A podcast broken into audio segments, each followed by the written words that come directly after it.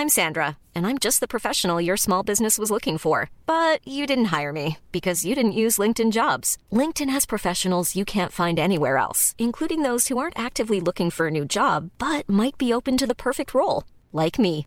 In a given month, over 70% of LinkedIn users don't visit other leading job sites. So if you're not looking on LinkedIn, you'll miss out on great candidates like Sandra. Start hiring professionals like a professional. Post your free job on linkedin.com/people today. This is Paige, the co-host of Giggly Squad, and I want to tell you about a company that I've been loving, Olive and June. Olive and June gives you everything that you need for a salon quality manicure in one box. And if you break it down, it really comes out to $2 a manicure, which is absolutely insane. It's also so easy to get salon worthy nails at home with Olive and June. The difference between how your nails used to look when you did them yourself and now with the Manny system is a complete game changer. The best thing about Olive and June too is it's a quick dry, dries in about one minute, lasts for five days, and full coverage in up to one to two coats. Visit oliveandjune.com slash perfect Manny 20 for 20% off your first system. That's oliveandjune.com slash perfect Manny 20 for 20% off your first system.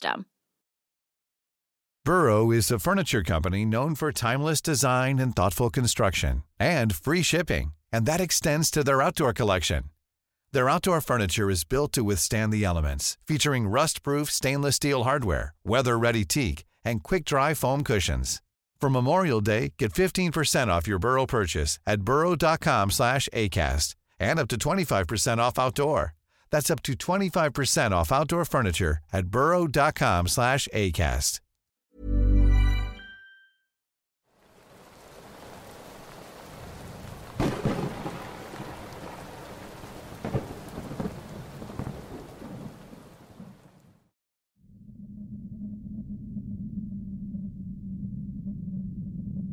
Esto me lo contó una tía.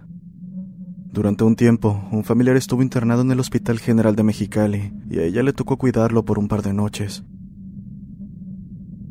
Al ser un lugar con bastante actividad, es normal ver personas en las cercanías, ya sea tomando un café para continuar la noche mientras atienden a un familiar, o cual sea el caso.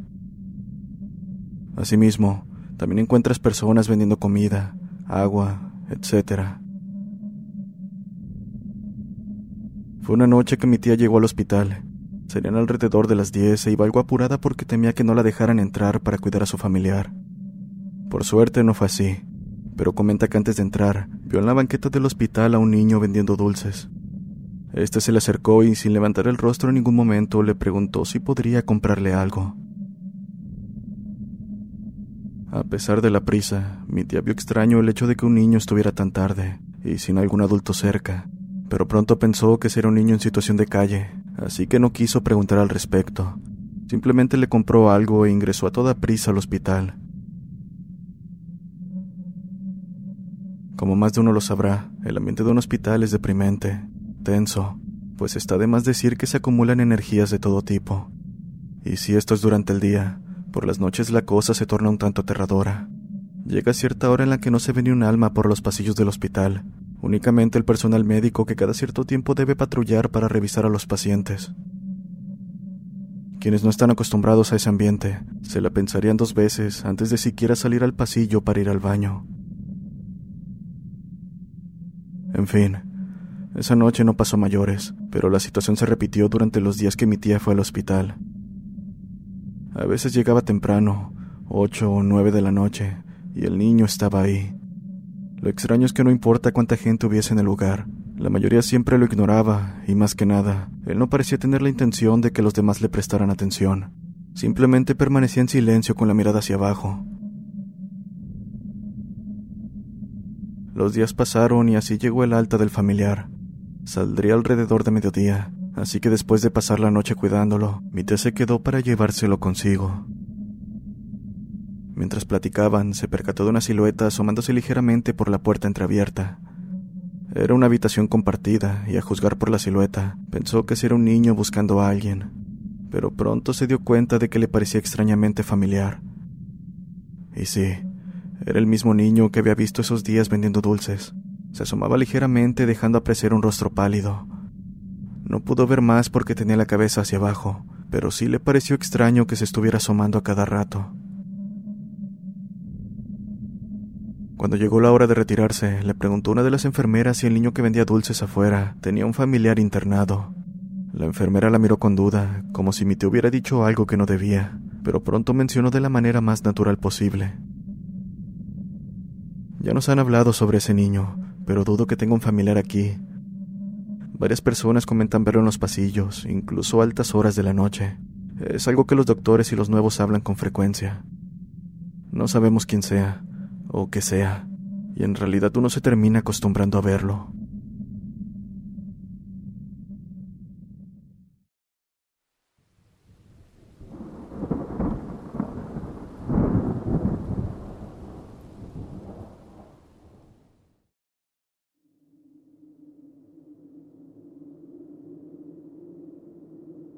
Hace algunos años internaron a mi hermano durante 15 días. Tendría 22 años en ese entonces. Desde niño he sido un poco miedoso en cuanto a la oscuridad. Estar en lugares sin iluminación aislados es algo que hasta la fecha me aterra. Pero bueno, a mi hermano le tocó estar en el cuarto piso del hospital y en su mayoría tuve que cuidarlo durante la noche. Había veces en las que tenía que salir del hospital por un café para no quedarme dormido, y créanme que para mí eso era lo peor. Y es que para llegar al primer piso tenía la opción de tomar el elevador o las escaleras, pero la verdad es que las dos me causaban la misma angustia. En general, el hospital es de lo más tranquilo durante las noches. Al menos en el tiempo que estuve ahí no se escuchaba nada más que los aparatos médicos o algún otro paciente quejándose. Aquella tranquilidad era sin duda lo que más nervioso me ponía, más que nada porque podía escuchar mis pasos haciendo eco por los largos pasillos. Ahora que se han dado una idea, cierta noche que luchaba por mantenerme despierto por si mi hermano llegase a necesitar algo, pensé en ir a comprar un café al Oxxo cercano. Sin más, tomé mi celular y chaqueta y salí de la habitación tratando de hacer el menor ruido posible. Mientras me dirigía al ascensor, pude ver con el rabillo del ojo algo que llamó mi atención. Detuve mis pasos y volví la mirada para encontrarme con la puerta de una de las habitaciones entreabierta lo suficiente como para ver a pesar de la oscuridad lo que había en su interior. La curiosidad me traicionó pudiendo más que yo, y me asomé un poco para ver si había alguien dentro. La habitación parecía estar vacía. Las cortinas que separaban cada cama se habían retirado y en general parecía todo vacío. Lo pensé, hasta que vi una persona sentada al lado de la camilla del final. Estaba bastante oscuro por lo que apenas podía ver bien. Parecía que aquella persona tenía sus manos cubriendo su rostro, dando la impresión de que estaba llorando. Un frío recorrió mi espalda en el momento que vi aquello, pero de alguna manera me quedé en trance mirando a la persona, aunque más bien parecía una mancha en medio de la oscuridad. Casi grito al escuchar una voz detrás de mí, susurrándome que hacía parado detrás de la puerta. Volté inmediatamente y me di cuenta de que era una enfermera. Esperaba respuesta haciéndome seña para que no levantara la voz. Le comenté que había visto la puerta entreabierta y que por curiosidad me había asomado. También le comenté de la persona que estaba dentro, pero al decirlo me interrumpió mencionando que esa habitación estaba vacía. Me extrañó su comentario y estaba por repetir lo que había dicho, cuando al voltear para confirmar lo que estaba diciendo, me di cuenta de que en realidad estaba vacía.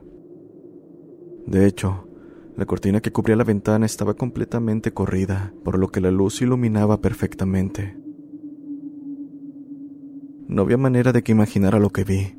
Fue por un instante, pero tan claro, y estaba seguro que había alguien llorando, o tal vez rezando.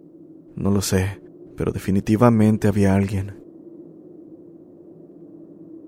A pesar de ello, no insistí en el tema y me disculpé con la enfermera mientras me retiraba. Esa noche dudé en volver a poner un pie en el hospital, pero aún quedaban días en los que debía cuidar a mi hermano.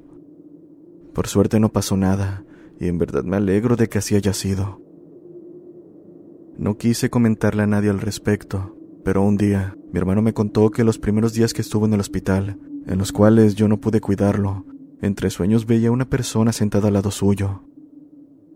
Algunas veces llorando, otra simplemente parada a su lado. La veía apenas entreabría los ojos, pero rápido le entraba el sueño y se dormía de nuevo. Dice que no me dijo nada porque más bien lo veía como un sueño que extrañamente se repetía, pero más que nada por no querer asustarme. Y la verdad es que no lo culpo. De haber escuchado eso, no creo pasar tranquilo ni siquiera una noche en el lugar. Sé que en los hospitales fallecen personas a diario y que tal vez algunas almas se niegan a irse o simplemente no saben que murieron. Pero la verdad es que todo el asunto no deja de ser aterrador.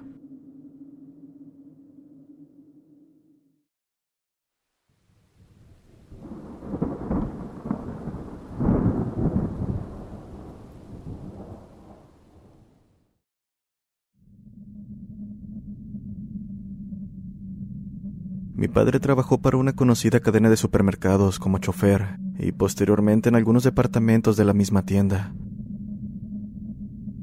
Cuando surgió la crisis económica del 94 y 95, él optó por aceptar la liquidación que le ofrecieron y se dedicó a trabajar en el taxi que día de hoy maneja. Cuando estuvo en la tienda conoció a mucha gente e hizo amistad con varias personas, incluyendo los panaderos, uno de los cuales decidió renunciar y emprender su propio negocio. Este panadero en alguna ocasión le habló a mi padre y le pidió un viaje especial al pueblo de San Andrés en Xochimilco para llevar un pastel de bodas y algunos postres que le pidieron. Él aceptó el viaje. En ese entonces le ofrecieron 500 pesos, que eran más que buenos por ir a recoger al panadero, llevarlo a su destino y esperarlo para traerlo de vuelta. Cabe mencionar que en esos años el camino a ese pueblo estaba muy desolado. Pocas casas, poca luz y mucha vegetación. Llegado el día del viaje, mi padre llevó al panadero con su cargamento. Una vez que descargaron las cosas, buscó un sitio para estacionarse mientras el panadero se hacía cargo de repartir y terminar de preparar algunos postres. Buscó una calle aledaña al camino principal que daba hacia uno de los cerros que rodeaban al pueblo. Dicha calle solo tenía en ese entonces tres casas de cada lado y se convertía en un camino ancho de terracería que se perdía entre los árboles y la vegetación del lugar. Una vez que se acomodó, mi padre optó por reclinar el asiento y dormir un poco, pero en eso estaba cuando el ladrar de un perro lo despertó. Al abrir los ojos vio hacia la cima del cerro que tenía frente a él, divisando un extraño bulto negro que estaba en la punta de un árbol. Sin saber lo que tenía frente a él, no le dio importancia y cerró los ojos de nuevo, pero no pasaron ni diez minutos cuando nuevamente escuchó al perro. Inmediatamente se puso alerta y volvió a dirigir la mirada hacia aquel árbol, percatándose de que esta vez el bulto estaba a la mitad del tronco. Ante esto, mi padre pensó que se trataba de ramas que estaban cayendo, más bien tratando de dar una explicación, pero una vez que el sol se había ocultado por completo, cayó en cuenta de que el bulto había desaparecido del árbol. Fue aquí que enderezó su asiento y sin salir del auto, comenzó a buscar aquella cosa con la mirada. Estaba en eso cuando al final del camino vio movimiento entre la maleza. Pensó que un animal podría estar ahí, así que se quedó atento esperando a ver qué era el animal que estaba causando tanto movimiento. Finalmente vio salir una extraña silueta negra, arrastrando un animal que parecía ser un perro de raza grande, visiblemente más pesado que aquella cosa que lo jalaba. Mi padre se impactó y su primera reacción fue encender los faros del taxi para alumbrar a lo que fuera esa cosa. Él dice que lo que alcanzó a ver era una especie de humanoide de muy baja estatura, con una piel totalmente negra como si estuviera vestido con un traje de látex. El ser era muy delgado, de brazos y manos muy largas y pies enormes. No pudo ver más, pues una vez que aquella cosa sintió la luz, abandonó al perro y se perdió entre los árboles para no volver a salir. Después de un rato se atrevió a salir del carro y con un tubo en mano se acercó hasta el pobre perro que yacía en el suelo. Vio que tenía el cuello y parte del lomo destrozados, pero a pesar de eso vivía. Mi padre sintió lástima y quiso acabar con su vida para que no sufriera, pero si alguien lo llegaba a ver, quizá le echarían la culpa y de ahí no iba a salir bien librado. Así que sin más, corrió de regreso al taxi, puso los seguros y ya no salió hasta que llegó el panadero. Cuando este subió, le dijo que había unas personas que se quieren ir de regreso a la ciudad aprovechando el taxi. Mi padre sin problema aceptó, y fue gracias a eso que se hizo de clientes que vivían en esa misma zona, y frecuentemente le pedían viajes cuando salían tarde del trabajo. La paga era muy buena, por lo que realizaba sus viajes sin problema, aunque algo temeroso, por lo que esta vez se consiguió uno de esos bates que suelen traer los choferes, por si un día lo llegaban a agredir. En uno de esos viajes, cuando venía de regreso, le tocó que lo detuviera una patrulla para una revisión de rutina. Los policías vieron que todo estaba en orden, pero uno de ellos, el más viejo, se percató del bat y le preguntó a mi padre. Eres muy conflictivo, ¿verdad? No, no, no, para nada. Es solo por precaución en estos caminos, contestó mi padre. Ante eso, el policía lo vio y le dijo, si ve algo fuera de lugar o que representa algún peligro, lo invito a que haga su reporte con la unidad de policía que tenga a la mano y no se meta en broncas con esas cosas que trae en el carro.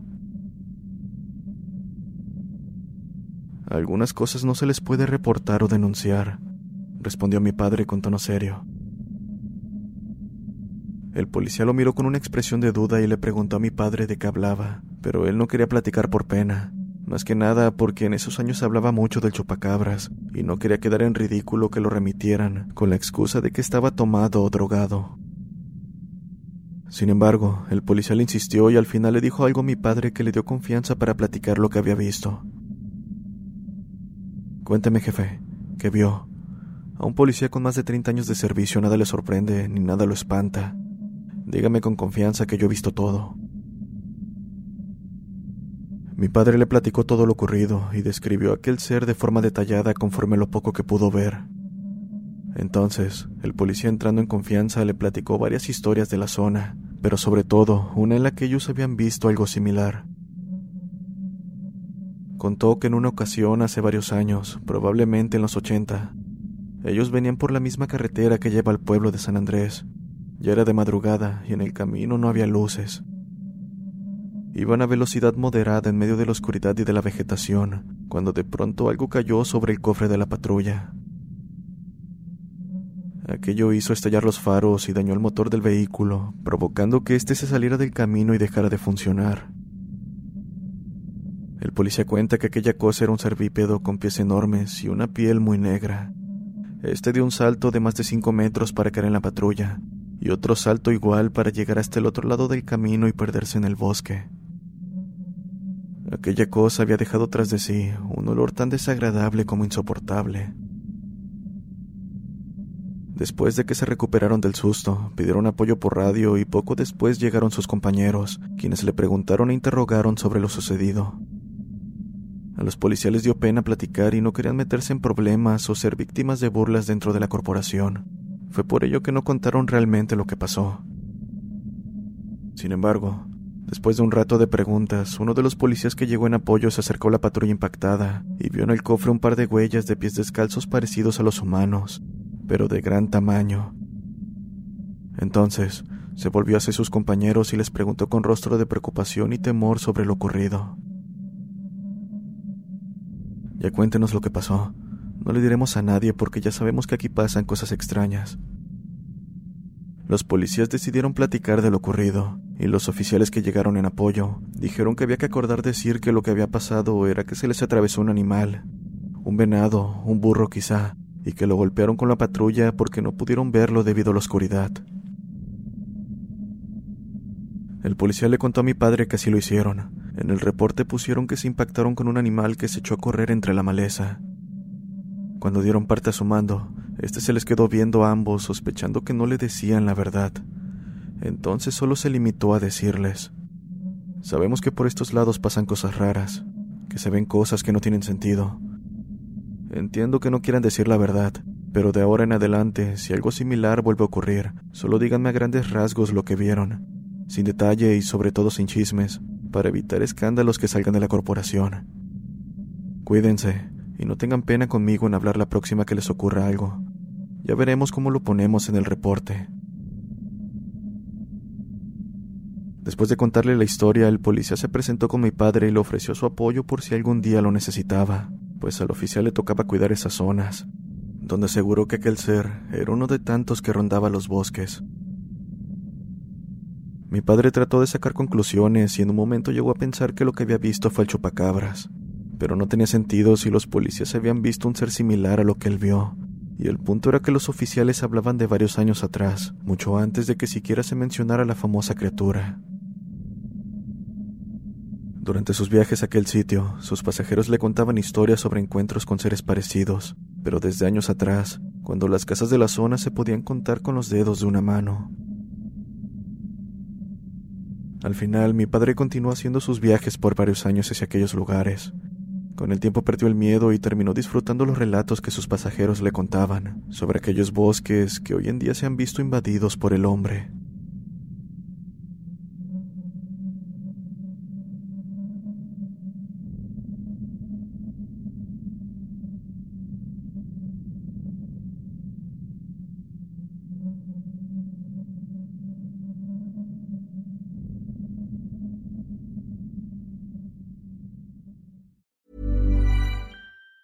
Planning for your next trip? Elevate your travel style with Quince. Quince has all the jet setting essentials you'll want for your next getaway, like European linen, premium luggage options, buttery soft Italian leather bags, and so much more. And it's all priced at 50 to 80% less than similar brands. Plus, Quince only works with factories that use safe and ethical manufacturing practices. Pack your bags with high-quality essentials you'll be wearing for vacations to come with Quince. Go to quince.com slash trip for free shipping and 365-day returns.